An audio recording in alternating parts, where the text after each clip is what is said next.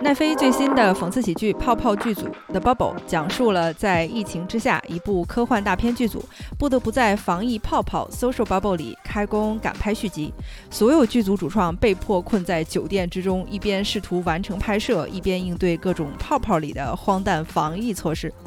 刚看到的 Bubble 预告的时候，我就笑到无法自已。不是影片有多精彩啊，实在是太感同身受了。不在北美影视行业工作的朋友可能无法想象，疫情刚开始的时候，整个行业顶着巨大的压力返工，当时返工的过程有多艰辛，现在想起来就有多好笑。关键是我还亲自参与制定片场安全防疫措施，影片中许多莫名其妙的规定，其实都是来源于现实生活中的，中间的辛酸乃至荒诞，我能讲上三天三夜。欢迎来到德贤电台，一档实时文化体验播客。我是主播小书童。影片的内容非常直白，没有任何深度，也不需要玩味啊，一句话就能概括：一群骄横跋扈的好莱坞演员被迫在酒店和摄影棚形成的泡泡中间两点一线，试图在疫情之下完成一部科幻大片的拍摄。没有超级明星，但是都是最近比较热门的熟脸。电影里边的泡泡几乎是百分之百还原现实拍摄的程度，一点儿也不夸张。So how the bubble works？这个泡泡是怎么回事呢？它其实来源于北美社会层面防疫的一个概念——社交泡泡 （social bubble）。因为即便在最严重封城的时候，人们也不可能完全不走动。那么家人、邻居或者是同事这些由于生活和工作不得不频繁往来的人呢，就组成了一个一个的社交泡泡。大家都彼此知会，而且假设在自己的社交泡泡之内的人都相对安全，所以可以继续保持密切往来。但是讽刺的是，每个人的社交泡泡的成员，还有他们各自的其他的社交泡泡，所以一个又一个的社交泡泡重叠起来，也基本上就覆盖了所有的人口。而剧组根据这个社交泡泡的概念，设计了一个庞大的体系，根据不同部门、不同工作性质，又分不同的区域，也就是 zone。每个区域下面呢，再分不同的小组 pod。举个例子啊，同样是在服装部门工作，办公室负责文案的和车间剪裁以及演员跟服装的，虽然都同属于一个服装部门，但是因为他们的职能和活动范围不同，也就分属不同的小组，也就是不同的 pod，彼此呢尽量不要有交集。每个小组和区域，就是每个 pod 和每个 zone 之间呢，又有指定的人员往返沟通。要感染的话呢，也只感染有限的几个人。但正如影片里边讽刺的，专门负责给大家买咖啡的助理一旦感染，因为他接触过全组所有人的咖啡，也就把全组人都变成了密接乃至疑似感染病。在现实工作经验当中，我我的观察是，奈飞的防疫政策是最严格的。Apple 其次，而那些传统的片场呢各有不同，但他们都有一种只要能过关就行的感觉。奈飞自然是最有钱的，也是最神经质的，非常的过度保护他们的剧组和片场。在片场呢，整个楼层都是要封锁掉的，不允许其他公司和其他剧组的人进入，而且剧组的全员是隔天就要进行一次核酸检测，其他的剧组基本上都是每周检测两次就可以了。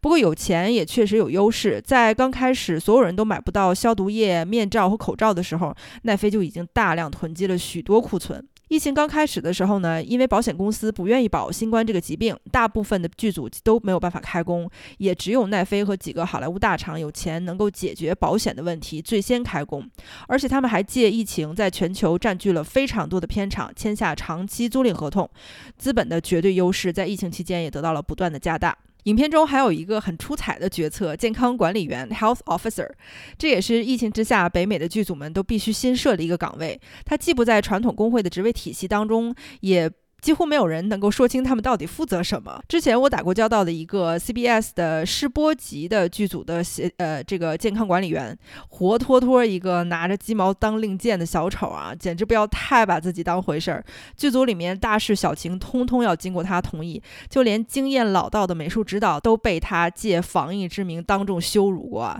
这个姑娘可能不知道，疫情终将是会过去的，但她之后还得在行业里混呢。影片中还有一个安保主管。管的角色 （security head）。为了防止有人试图逃离这个 bubble，不惜动用激光网拦截，甚至还打伤了想要回家的演员。现实中确实也有这样的，很多剧组在加强防疫的同时呢，也确实加强了安保。有的剧组他们试图把安保和防疫协调员的工作变成一个职位，这样就可以少花钱多办事。但是，一般效果都非常的不理想。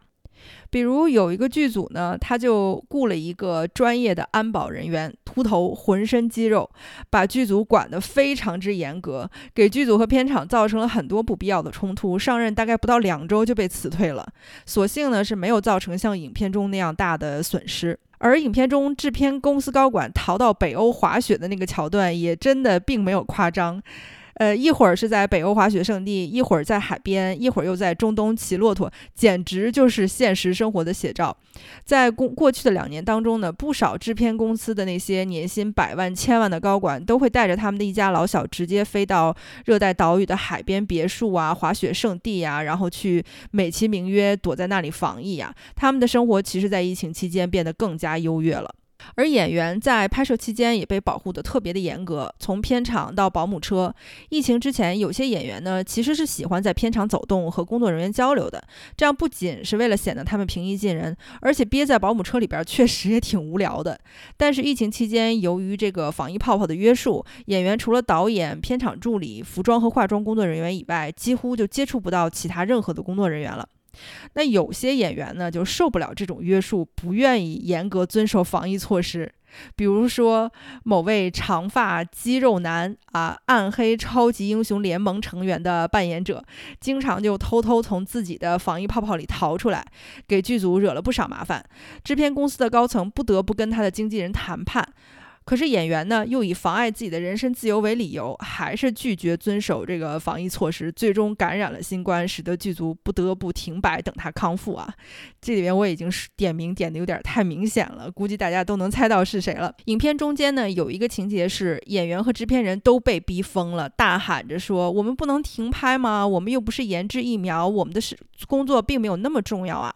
听上去似乎是有道理的，不过就是生产娱乐内容而已，又不是拯救世界，停工就停工嘛。但其实，在现实中，影视行业的绝大多数工作人员都是基层的那些合同工，一个剧、一个电影的拍才能够养家、供房、供孩子。那疫情初期，影视行业一度停摆了大概有两三个月的时间，在这期间，很多工作人员的生活真的是非常的煎熬，我也很能理解他们的心情。那说一说影片的导演 Judd Apatow，他是好莱坞非常有影响力的金牌喜剧导演、制片人，基本上就没有他没合作过的喜剧明星。而且他特别擅长荒诞讽刺类的喜剧，嘲笑好莱坞的规则呀、潜规则呀。但其实他也是受益于好莱坞体系的一份子。他的两个女儿都是演员。大女儿最近在《亢奋》（Euphoria） 里面饰演 Lexi Howard，而她的小女儿则在这部影片当中饰演了一个非常讨人厌的抖音红人。其实这部影片它恰好是一个好莱坞内部小圈子轻松利用关系和资金，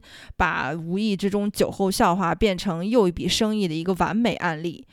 奈飞迫不及待地想给像 Judd Apatow 这样的金牌导演和制片人投资，因为他随随便便就能写出一个很不错的剧本，而且轻而易举的就能攒到大牌的明星和剧组。对于奈飞来说，这样的生意稳赚不赔。当然，还有我最想吐槽的一点啊，影片一开始的时候，制片人给新来的健康管理员做心理建设，他说：“演员就是一群动物，而你们就是驯兽员，不要听信他们说的任何一句话。”因为他们都是骗子，欺骗感情是他们的工作，千万不要和他们混在一起，也不要陪他们玩儿。永远记得告诉他们，他们的演技绝了。这帮人最缺乏安全感，需要不停的听周围人对他们的赞美。最后也是最重要的一点，永远不要以为你可以和他们做朋友。当我听到这段台词的时候，我真的恨不得把桌子都锤烂了，简直太真实了。我入行大概不到两三年，就体会到了这位制片人说的每一句话，句句都是血淋淋的教训呢。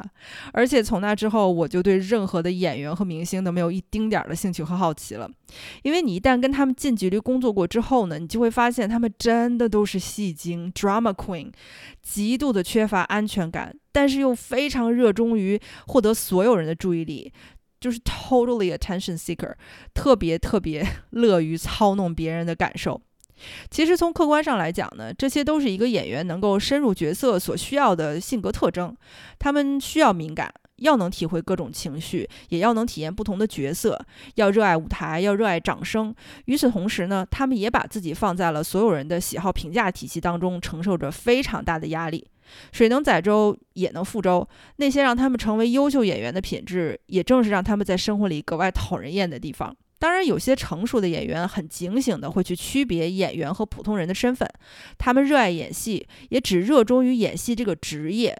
他们会训练自己尽快的出戏，尽量的保持低调，不把自己的私生活和个性过多的展露在公共视线当中。做演员对于他们来说只是职业，那出名呢，就是这个职业的副产品而已。但是有些人呢，他是只想出名的，演戏呢是出名的方法之一。这些人愿意做一切能够让人们注意到他们的事儿，炒作新闻呐，参加专业以外的活动啊。尤其是在北美，有些人啊还特别喜欢把自己和一些激进的社会活动捆绑在一起，想要塑造出一种被时代选中的代言人的形象。这种人呢，根本就不在乎自己有没有作品流传于世，他只在乎人们会在多长时间、多大程度记住自己。年纪轻轻的就出回忆录，作为一个种族的代言人四处呼吁。哎，算了，再说就又直接点名了。呃，最后说说评分，这部电影评分不可能高。Rotten Tomatoes 目前是给到了百分之二十三的低分，那 IMDB 呢十分制也给到了四点八分的低分。肯定都没有及格。如果是我评分的话，五分制我勉强能给到三分。这部影片非常适合不想动脑子的时候看，彻底放松傻乐两个小时，因为它几乎没有任何的价值观输出，也就没有什么负担。看完了以后，你会发现你什么都没有得到，妥妥的浪费了两个小时的生命。今天先聊到这儿，我是小书童，我们下期再见。